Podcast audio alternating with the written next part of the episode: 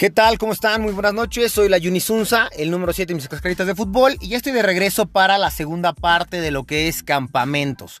Eh, antes de, de, aventarme mi choro eterno de campamentos, la segunda parte, eh, me acuerdo que la vez pasada comentaba algo acerca de lo que era mi, miércoles, pero, este, pues bueno, ya platicando con algunos conocidos que, me escuchan, ninguno ubica de dónde viene el mi, miércoles. Entonces, rápido voy a hacer la, aclaración porque hice esta estupidez.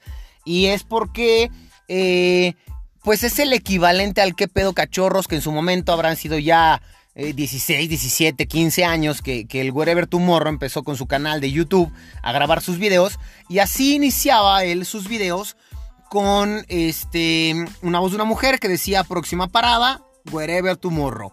Sonaba un tururut y pasaba el dibujito de, de, un metro, dos, tres vagones del metro, y aparecía en pantalla el Wherever Tomorrow a, iniciar su grabación con un ¿Qué pedo cachorros? Eh, este cuate hacía sus videos, lo subía a su canal y pues la verdad al inicio rarísimo, bizarro, raro, pero, pero padre, porque tocaba todo tipo de temas y para todo tipo de, géneros y poblaciones seguramente. Eh, en secuencia a él, como otro de los precursores de lo que es esto de los youtubers, apareció una chica llamada Kaeli. Esta niña Kaeli, que igual ya, ya tendrá sus 14, 15, 16 años también de que salió su canal, o por lo menos que yo ubico, que era, era como, como el boom, ¿no? Era la moda, era el original. Eh, ella iniciaba en lugar del ¿Qué pedo cachorros? con el Mi Mi Mi miércoles.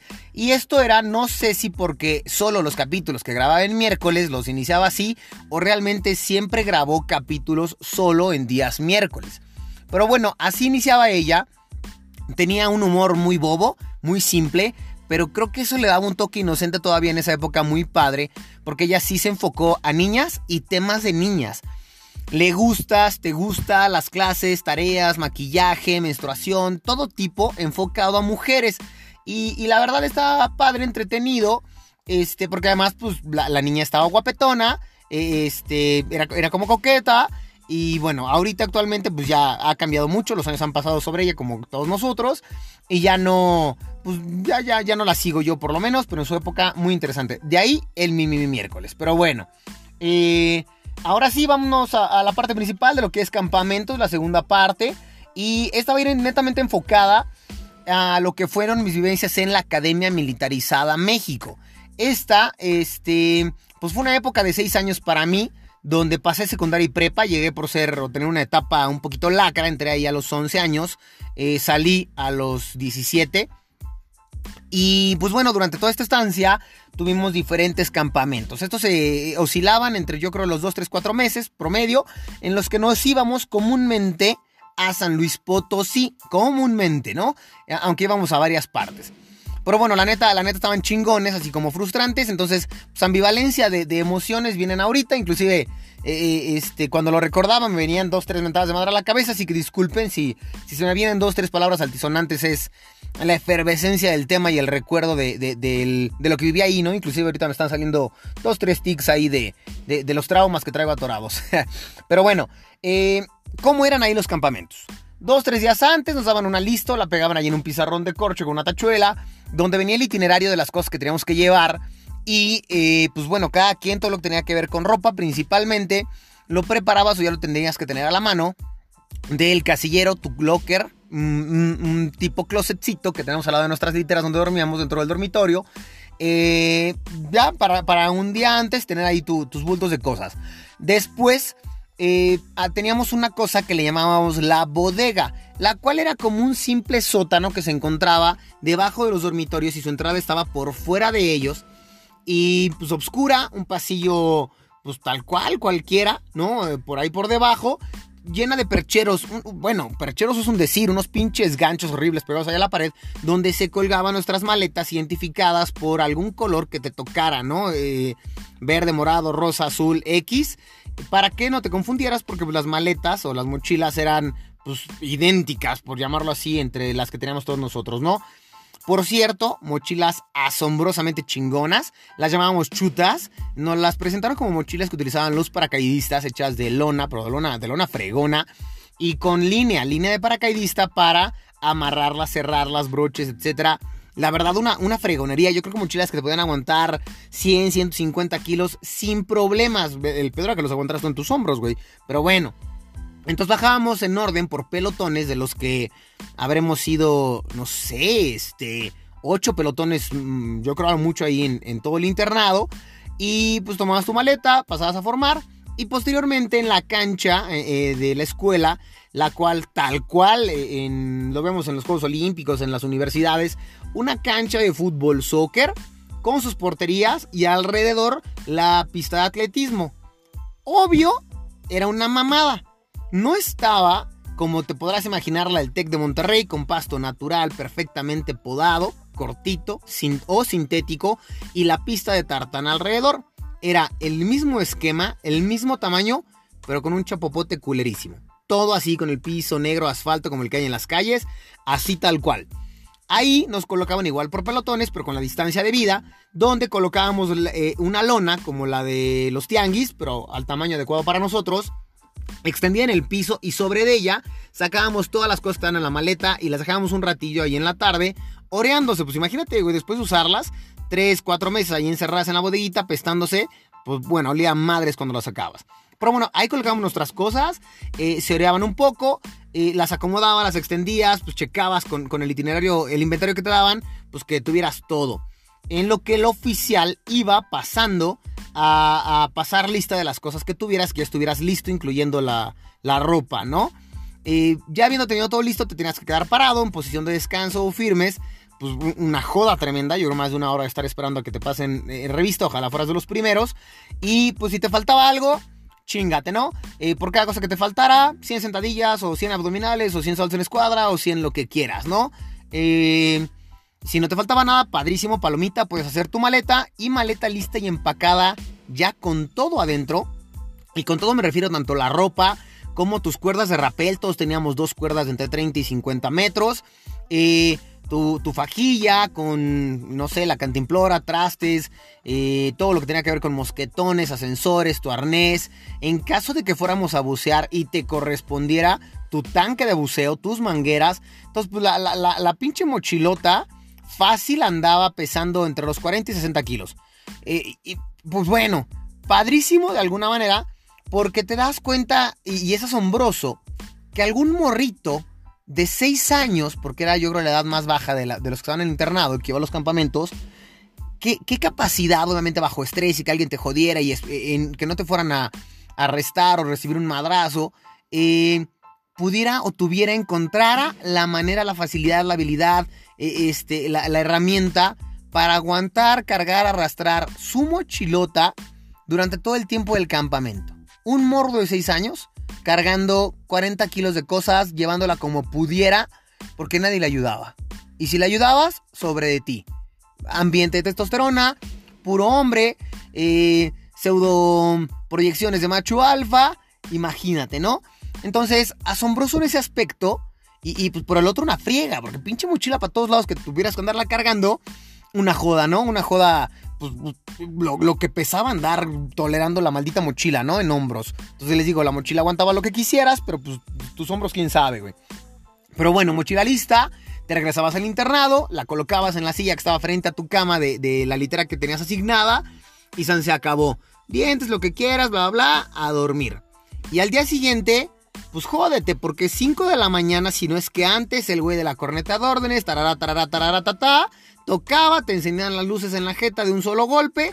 Y párate, güey, porque tienes 5 minutos para tender tu cama, cambiarte, lavarte los dientes y salir con tu mochila a frente al internado y ya estar listo. Obvio, no salías a tiempo, te tocaba varillazo. Esas varillas de casa de campaña flexibles, de fibra de algo, o la famosa tabla, este, o la mano del oficial pues reventándose en tus nalgas, en tus femorales, en tu espalda, donde te cayeras y no se a tiempo. Entonces, pues, a huevo, que la mayoría estábamos afuera listos formados. Eh, maleta lista, a los hombros y a marchar un rato, güey. ¿Por qué no? Alrededor de, la cancha de fútbol sobre las, la malpintada cancha de, pista de atletismo.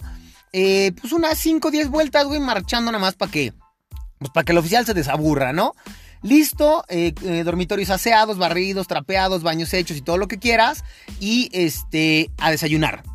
Desayunar, salir de desayunar, lavarte los dientes en chinga, ve por tu mochila. Y se viene parte interesante porque en este caso los camiones ya estaban listos.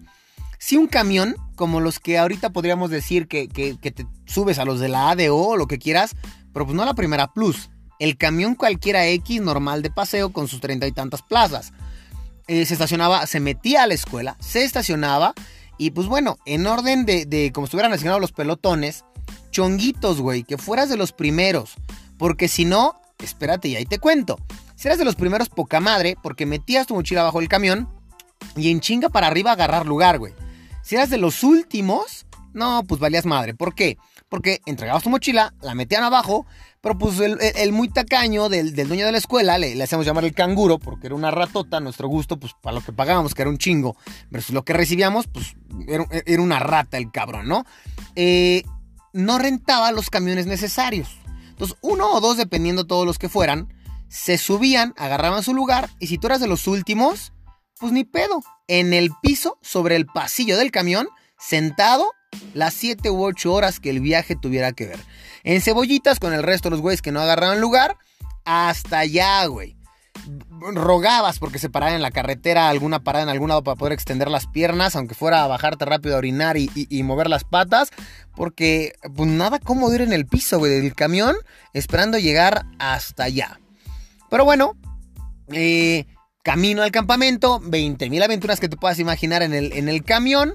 Llámese, eh, pues, pues, madrazos, güey, vomitando por la ventana, algún idiota asomándose con la guácara en la cara embarrada, batida por, por, por pendejo, por asomarse cuando no. Este, los comandantes, cuando, cuando llevabas tu comandante, o me tocó ser comandante, pues al chile abusando del resto de los chavos, quitándole su comida, lo que compraban, los extorsionabas en las paradas para que te compraran algo en la tiendita, este, y les perdonabas algún arresto, y si no te compraban, pues te los chingabas con el doble de arresto, etcétera. Así viajes entretenidos en el camión, nada que canciones como lo ves en las películas ahí cuando van las el camioncito amarillo de la escuela con los chavos y el guía cantando pendejadas, nada que ver. Este, y, y donde que te duermas, cabrón, porque te agarraban a putazos, ¿no?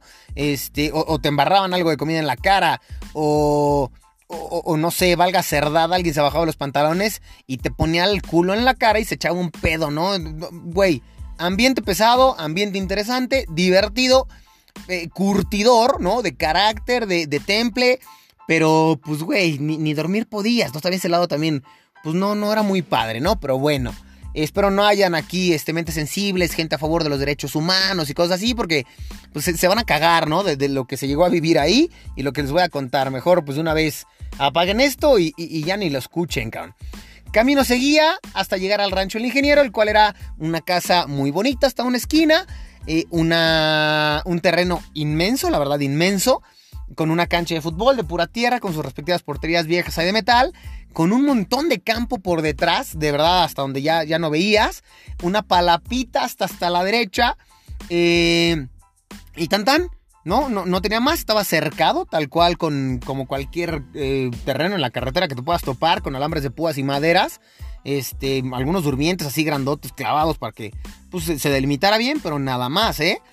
¿eh? llegaba el camión, se orillaba, bajabas tu maleta, la arrastrabas, cargabas como pudieras hasta adentro, una meada rápida, no habían baños, entonces pues ahí en la orilla de la carretera, en caso de que tuvieras ganas, y listo, te asignaban zona, se hacía el espacio debido y cada quien armar su casa de campaña. Lo que aprendiste o te enseñaron o practicaste en la escuela, hacerlo ahí porque ahí nadie te va a ayudar. La armaste mal, te chingaste. Así duermes. La armaste bien, que a todo dar, güey. Pero nada más. No te podían ayudar, tuvieras la edad que tuvieras. Eh, cosas adentro, sleeping extendido, se sacaban las cosas de la, mochila y se acomodaban para tener las listas a, primera orden, cada que te llamaran cualquier cosa, este, a la mano. Y ahora sí, se vienen las diferentes dinámicas entretenidas, a lo mejor de las más marcadas que tengo que me hayan sucedido en los campamentos de la Academia Militarizada México a disfrutar eh, la N cantidad de días que se hubieran asignado para esa ocasión, ¿no?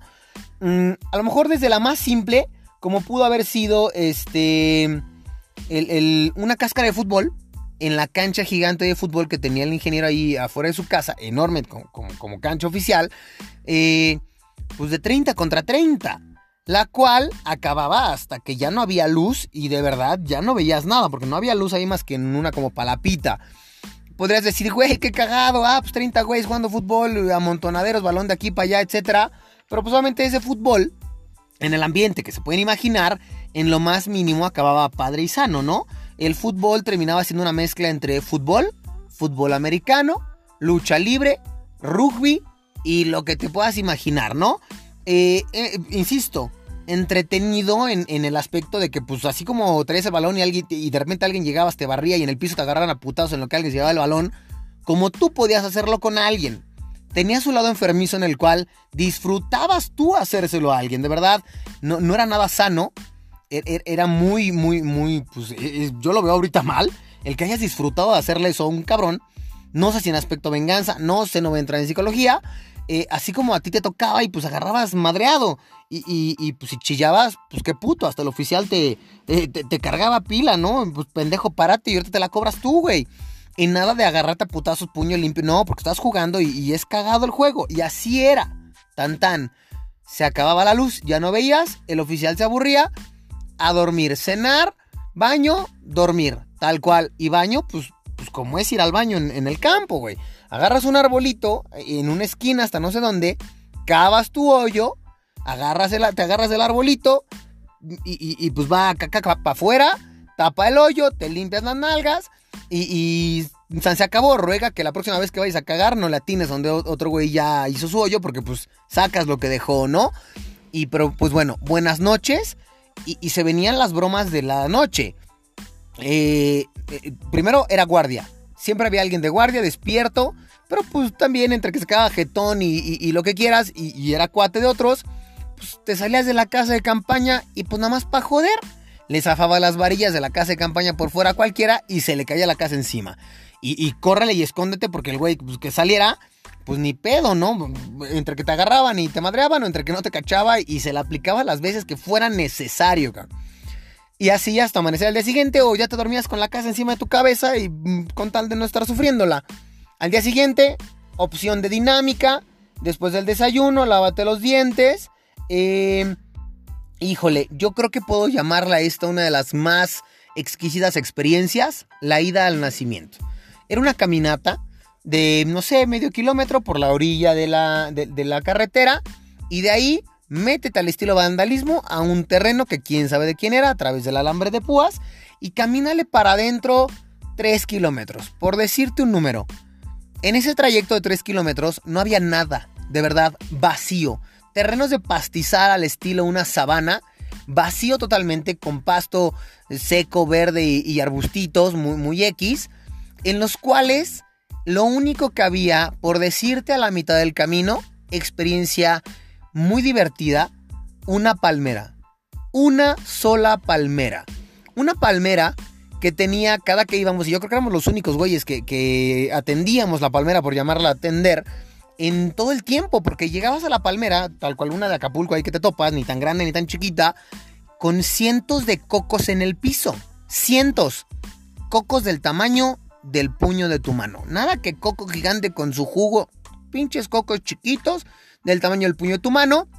Y la parte interesante es que alguien, no sé si alguna generación antes de nosotros, el dueño del terreno hace mucho, no sé, había una piedra como si fuera de sacrificio este, azteca, eh, donde ponen la cabeza del güey y la aplastan con la piedra que salgan los sesos, con otra piedra para que, como un ritual, agarramos cada quien un coquito, lo golpeabas con la otra piedra hasta que se abriera y saliera la parte de los pelos, y te quedaba dentro, dentro de ese coco del tamaño de tu puño, salía la parte blanca del coco, la carnita del tamaño de una canica, güey. Una pinche canica. Era más la tradición de abrir tu coquito de ida al nacimiento que otra cosa, porque te tragabas la caniquita de coco y se acabó, ¿no? Y bueno, había el amargado que no vivía la tradición y se seguía caminando valiendo la madre del coco y habíamos quienes sí lo hacíamos. Entonces, nos seguíamos, tan tan, la aventura del coquito. Y pues no llevábamos nada, ¿no? Y realmente íbamos cargando una mini maletita con jabón, shampoo, toalla. Te ibas en shorts, chanclas y una playera. San se acabó, gorra a lo mucho, el mamón que comandante con lentes y llegabas al nacimiento. Hermoso lugar.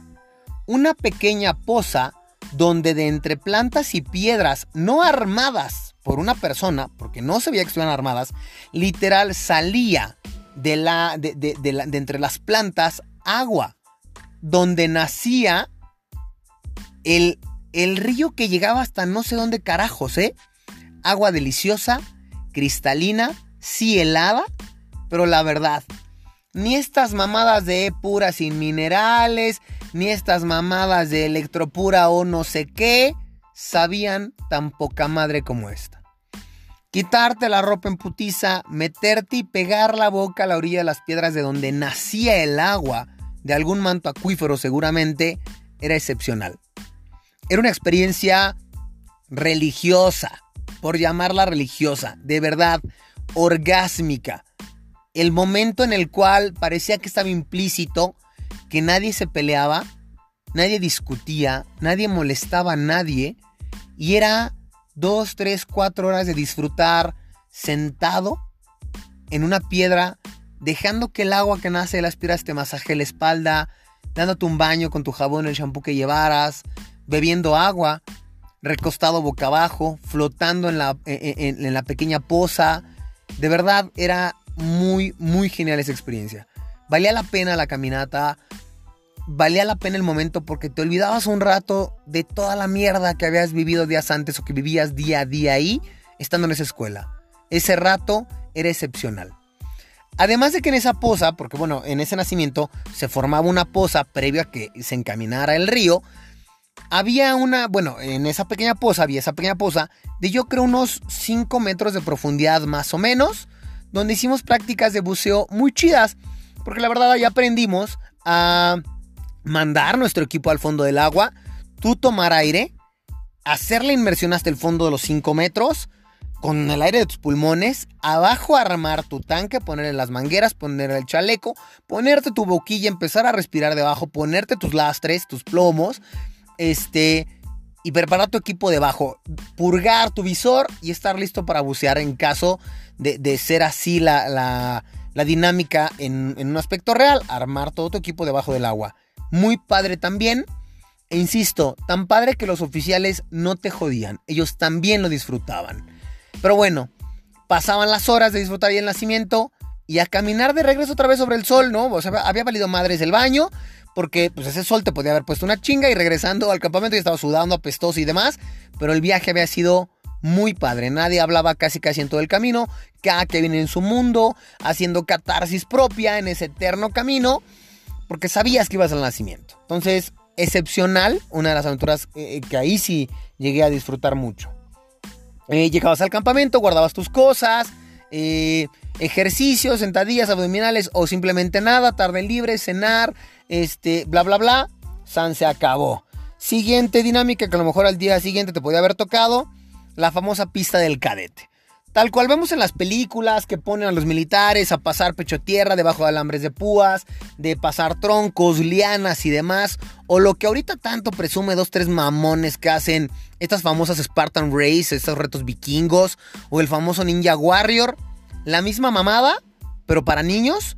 Con, con obstáculos que parecían de adultos, la verdad y con un cabrón atrás persiguiéndote a varillazos para que la cruzaras de, yo creo, un recorrido de, de dos kilómetros, ¿no? Eh, pues genial, porque ahorita yo veo esas competencias y me tocó hacer algunas ya. Eh, pues te, la pela, ¿no? Olvidándote de que vas contra reloj, el hacer las pruebas, el superar los obstáculos, el, el pasar la liana, el cargar el pinche costal, el, tanque de no sé qué, el barril. Son una broma, güey. La gente así cagándose y, de verdad la disfrutábamos culero que pues que salías de ahí eh, sangrando, golpeado, caído y, nadie te ayudaba, pues salvo que te fracturaras o, luxaras algo, ¿no? Entonces, sobrepasarla en chinga y San se acabó, cumplido. Padre, porque normalmente estaba la parte del reto de, vas puto, tu pelotón contra el mío, güey. Le apuestas que le apuestas. El que gane, que la acaben todos antes, le pone arresto al otro. O le invita comida. O lo agarran a patadas. O lo que sea. O uno contra uno. Muy sana competencia eh, eh, eh, que también se disfrutaba, pero pues bueno, ¿no? Con, la intención del otro lado de, chingar al otro de alguna manera al final en caso de ganar, ¿no? la pista del cadete. Divertidísima, muy buenos recuerdos, pero pues que ya nadie te cuente que, que ay, hice una carrerita de 3 kilómetros. No, güey, a mí no vengas con esas payasadas. Esas eran carreras de verdad, ¿no? lo más parecido a, al, al, castrense de, lo militar. se acababa la actividad ese día Mismo tema, comer, cenar, este, shalala. Y obviamente, pues, un, este, un, baño de avión ahí con toallitas hoggies que llevaras, güey, porque pues no ibas a ir al nacimiento de nuevo y no había dónde bañarte, ¿no? Habían algunas tuberías que salían de ahí del, del, piso, como si hubieran sido el intento de la, de la tubería de agua para una casa, donde pues podías medio tomar y medio enjuagarte, pero, pero nada más, ¿no? Siguiente aventura excepcional también, las caminatas. Yo creo que de ahí, como les decía, eh, una condición impresionante de, de la escuela, porque diario, en el internado, después de las clases y hacer tarea, en la pista que teníamos ahí en la cancha que les digo de Chapopote, diario hacíamos media hora de sentadillas, lagartijas, aguilitas, abdominales, lo que ahorita se conoce como calistenia, entrenamiento funcional, eso hacíamos. Y posteriormente era de una a una hora y media de correr, sin parar. Entonces, ah, imagínate la condición con la que salí, que seguramente gracias a eso y al fútbol sigo teniendo. Entonces, hacíamos eso allá también en los campamentos y de ahí caminata. Caminata a cualquier destino de 3, 5, 7 horas con sus respectivas paritas para tomar agua. Pero pues con tu mochila, con lo necesario, un sleeping, porque ibas a hacer algo de a lo mejor acantonamiento al lugar al que llegaras.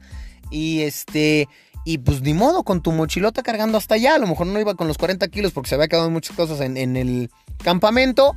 Pero pues por lo menos 15, 20 kilos y ya vas ahí cargando todo el camino, ¿no? Eh, padre, ¿no? Porque pues no te imaginas ir caminando entre el bosque, entre caminitos ahí de tierra, eh, de verdad al estilo película con el machete cortando el oficial por delante de ti, hojas como en la jungla para que tú cruces por ahí, lo sigas en el camino. Este, pues parte de, o mantienes el ritmo te quedas, güey, porque nadie te iba diciendo apúrate o camina. Se encargaba el oficial y en fila atrás de él. Te quedabas, te perdías, te caías, era tu problema. Allá tú. Si llegando al destino no te encontraban al pasar lista, alguien se regresaba a buscarte, comúnmente tu comandante. Nos pasó una sola vez, no más, que un güey sí se quedó demasiado tiempo y pues muy chiquitín, se quedó ahí orillado en un pueblo esperando a que alguien regresara por él, ¿no? De, los, de las pequeñas cabañitas chocitas que llegábamos a cruzar. Pero fuera de eso, pues aguantabas el paso, te perdías. Hasta llegar al destino. Destinos a los cuales llegamos a ir, el sótano de las golondrinas. Ahorita muy de moda, ecoturismo, la Huasteca Potosina, con estas visitas. Sin tanto rollo y tanto marketing, llegamos a ir al sótano de las golondrinas espectáculo asombroso. Búscalo en internet si quieres por lo menos para ver la foto. Un, llamémosle un pozo gigante, enorme, al estilo un cenote, yo creo más grande que un cenote, eh, donde no sé cuántos metros de profundidad, profundísimo, en el cual todo el tiempo escuchas cantos de perico y silbidos de golondrina, bueno, piares de golondrina, y de verdad, cientos si no es que miles de golondrinas volando dentro de este, este enorme cenote, llamémosle, dándole vueltas en espiral pegadas a la pared de este cenote gigante, subiendo poco a poco, hasta llegar al punto en el que estas miles de golondrinas llegaban a la parte más alta y de golpe emprendían vuelo en una vertical a máxima velocidad hasta arriba y llegando hasta cierto punto de altitud, ¡pum! Cambio de dirección a la horizontal y piérdete a lo lejos esta inmensa parvada perdiéndose en el horizonte. Rato de silencio, aventuras con los oficiales, pláticas, experiencias, adoctrinamiento militar, este, mucho tema de teoría, etcétera, etcétera. Cuando de repente a lo lejos alguien, ahí vienen de regreso. Y en efecto, como un enjambre de abejas, miles de puntitos negros, una nube al fondo negra, se acercaba obviamente, no sé, 50, 70, 100 metros de altura, volando, un escándalo de ruido y llegando seguramente a la parte exacta del centro de lo que era el cenote, una caída en picada a máxima velocidad dentro del cenote y yo creo que antes de llegar abajo otra vez, ¡pum!, emprendían vuelo en espiral otra vez y todo este ritual se repetía mil veces. Y así podemos pasarnos la tarde viendo este ritual hermoso Ojalá la fecha siga sucediendo con, la plaga que somos en este mundo, los pinches humanos y la afectación forestal que seguramente hemos eh, eh, eh, generado. No sé si existan todas las golondrinas ahorita todavía como a mí me tocó vivirlos, pero, pero un espectáculo asombroso, impresionante. Llegaba la noche, nos íbamos a, un explanado donde se hubiera seleccionado para, para descansar y a dormir. Ahí siempre tenías que meterte en tu sleeping, cerrarlo y no podías dormir con la cara afuera. ¿Por qué? ¿Qué eran? No tengo ni puta idea. Unas como cochinillas rojas gigantes, ¿no? Yo creo que el tamaño de medio brazo, ¿no? Se te podían pegar en la cara o en alguna parte del cuerpo y te quemaban. Entonces al día siguiente el cabrón que no hacía caso, que sin creer se había salido del sleeping, seguro amanecía con un pinche gusanote de eso, una cochinillota, pegada en la jeta, en el cuello, en el brazo, donde fuera, y quitársela era una joda. Y además te dejaba una marca de quemadura en la piel enorme. ¿Qué eran? No sé. Pero de que tenías que dormirte encerrado, tenías que dormirte encerrado. Obvio, previo a dormirte, espectáculo excepcional en el cielo, despejado, estrellas a montones. Y tengo un recuerdo muy vivido de un cuate que, nos llegó a explicar, pues ya sabes, ¿no? Es que morro idiota. Güey, veías un puntito en el cielo entre todas las estrellas moviéndose suave, cruzando el cielo. Y pues empiezas de idiota con, ay, es un alien, ay, es no sé qué, ay, pendeja y media. Recuerdo un güey que se apellidaba Vivanco, era muy ñoño, el güey, lentes y todo, como te puedes imaginar, el típico güey ñoño de la escuela, nos contó, no investigado sea cierto o no, pero me quedó muy grabado, que eran satélites. Satélites tal cual los que mandan a orbitar la Tierra para X función este, científica, tecnológica, que obviamente cruzaban el cielo y le daban la vuelta y era un satélite artificial. Muy bonito espectáculo también, estrellado el cielo padrísimo y los satélites 1 2 que veías por noche cruzando el manto estelar. Día siguiente, después del pedo de los gusanos, si muy pendejo no te tapaste y te quitaban el gusano, pues tu marca roja y enorme, tu quemadura dolorosísima un buen rato, de regreso. La caminata de las mismas horas de regreso, hasta donde el camión nos esperaba en algún pueblillo, en ciudadcita, etc. Y vámonos otra vez al campamento de regreso para pues ya eh, eh, seguir actividades en, donde estaba el rancho, ¿no? Eh, otra caminata inmensa, padrísima, entre cascadas, jungla, bosque, ríos, ir a la cascada de Tamul. Sí, tú la ves ahorita, hay kayaks abajo, la gente ahí en el río, bla, bla, bla, bla, bla. En esa época vacío, casi no estaba visitado por nadie. Y lo padre era, pues esa cascada de ciento y cacho metros de altura, nos dábamos el privilegio, güey, de hacer rapel al lado de ella. 100, ciento y cacho metros de altura de caída entre maleza, piedras y, a lo mejor pedazos de caída libre a, no sé, 5 o 7 metros de distancia hacia tu izquierda o derecha de la cascada. Asombroso.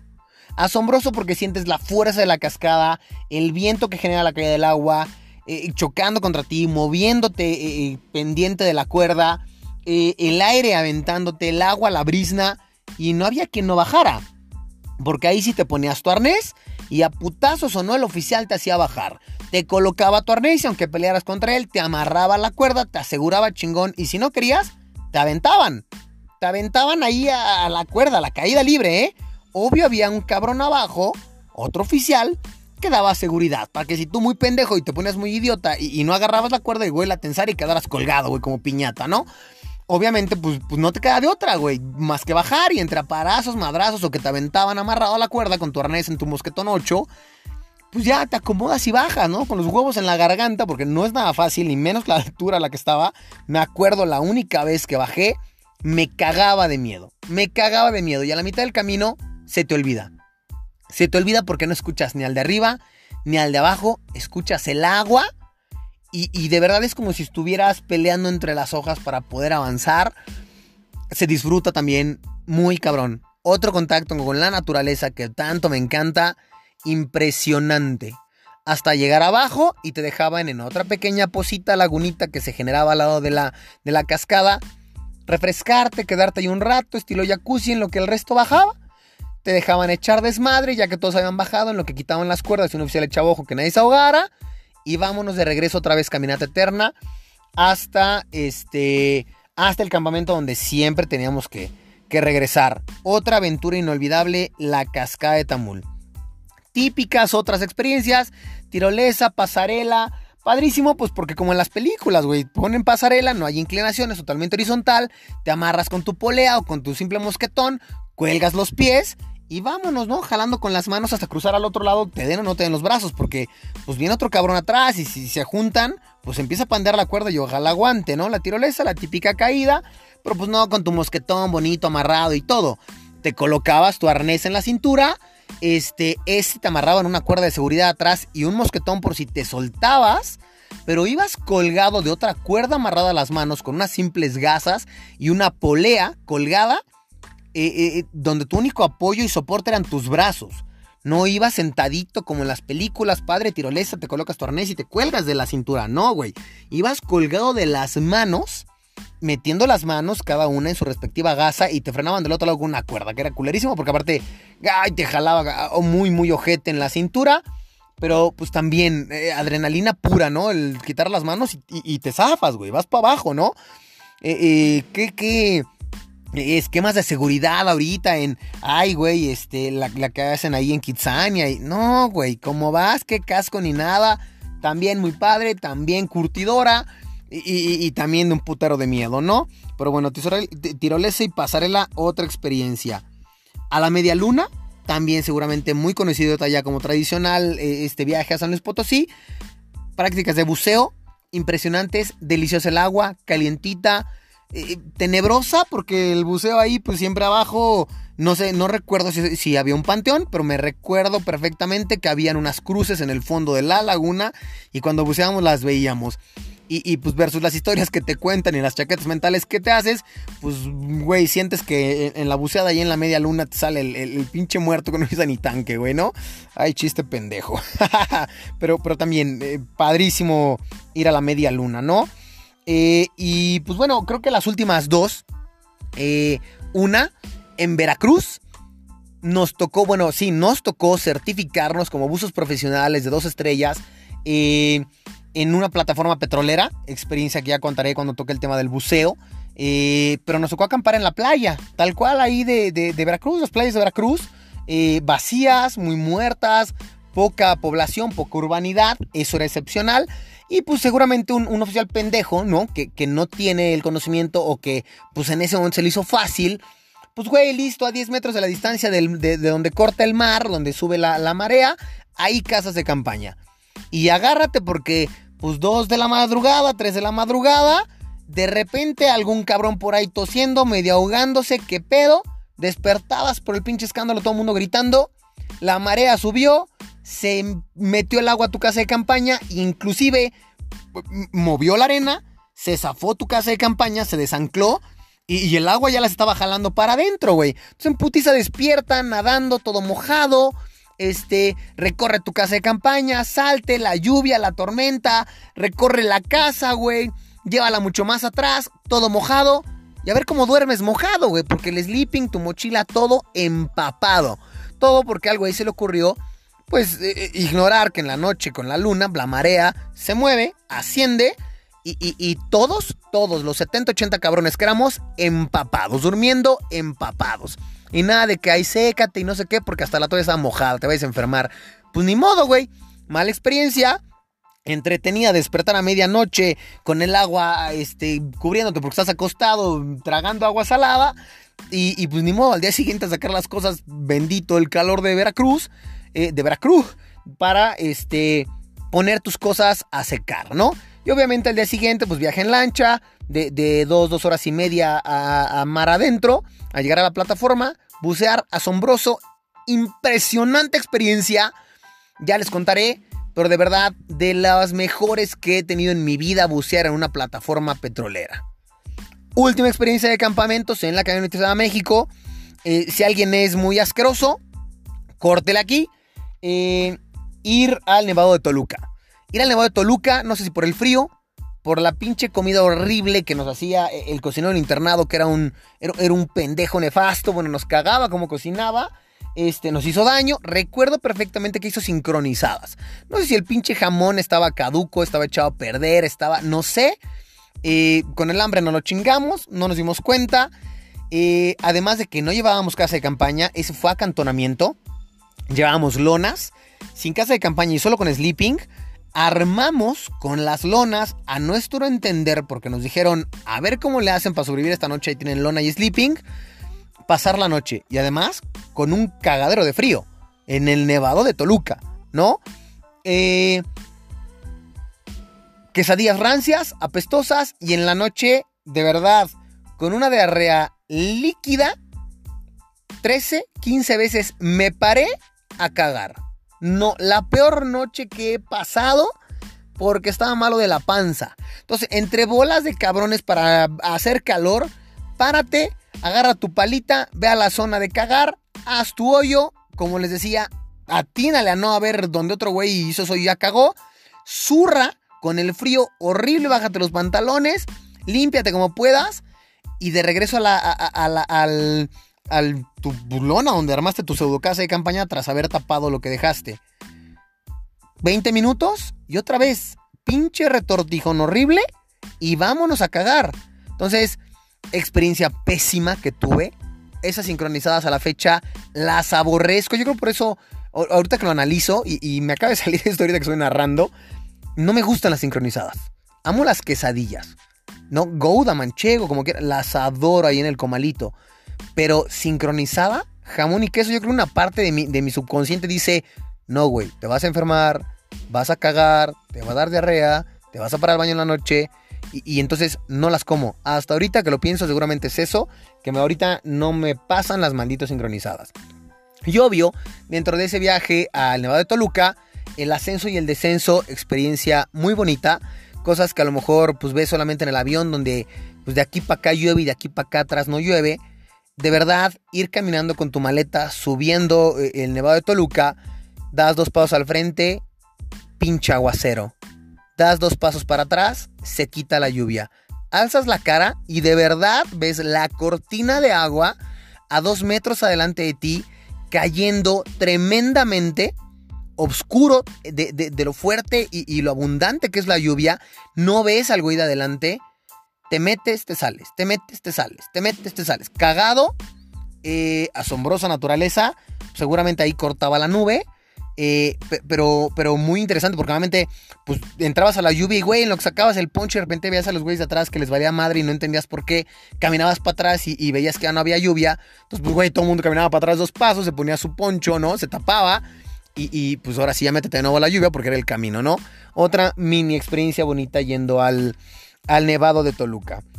Este, y pues bueno, creo que, creo que esta experiencia del campamento en la militarizada, aquí termina, a lo mejor seguramente tendré 20 experiencias más, pero creo que fueron las que más me marcaron, tanto bonito como, como culero, ¿no? Porque como les decía, un ambiente muy fuerte, ¿no? Muy frío, muy agresivo, muy testosterónico, si le queremos o le podemos llamar así. Este, de todo el tiempo estarte cuidando las espaldas, todo el tiempo tener los sentidos alerta, eh, no saber en qué momento te va a pasar algo, eh, pero también un, ambiente de hermandad muy chido, de intimidad y confianza enormes con estos, con estos güeyes con los cuales pasas muchos años y pasas 24 horas al día conviviendo. Y, y, más cuando te desconectas de la escuela, sales, te involucras en la naturaleza y aprendes cosas nuevas que después de muchos años te das cuenta que te ayudaron a tener ese carácter, esta experiencia, esta seguridad, este temple, eh, eh, esta, ¿cómo llamarla? Eh, estas características o esta seguridad, esta personalidad que tienes.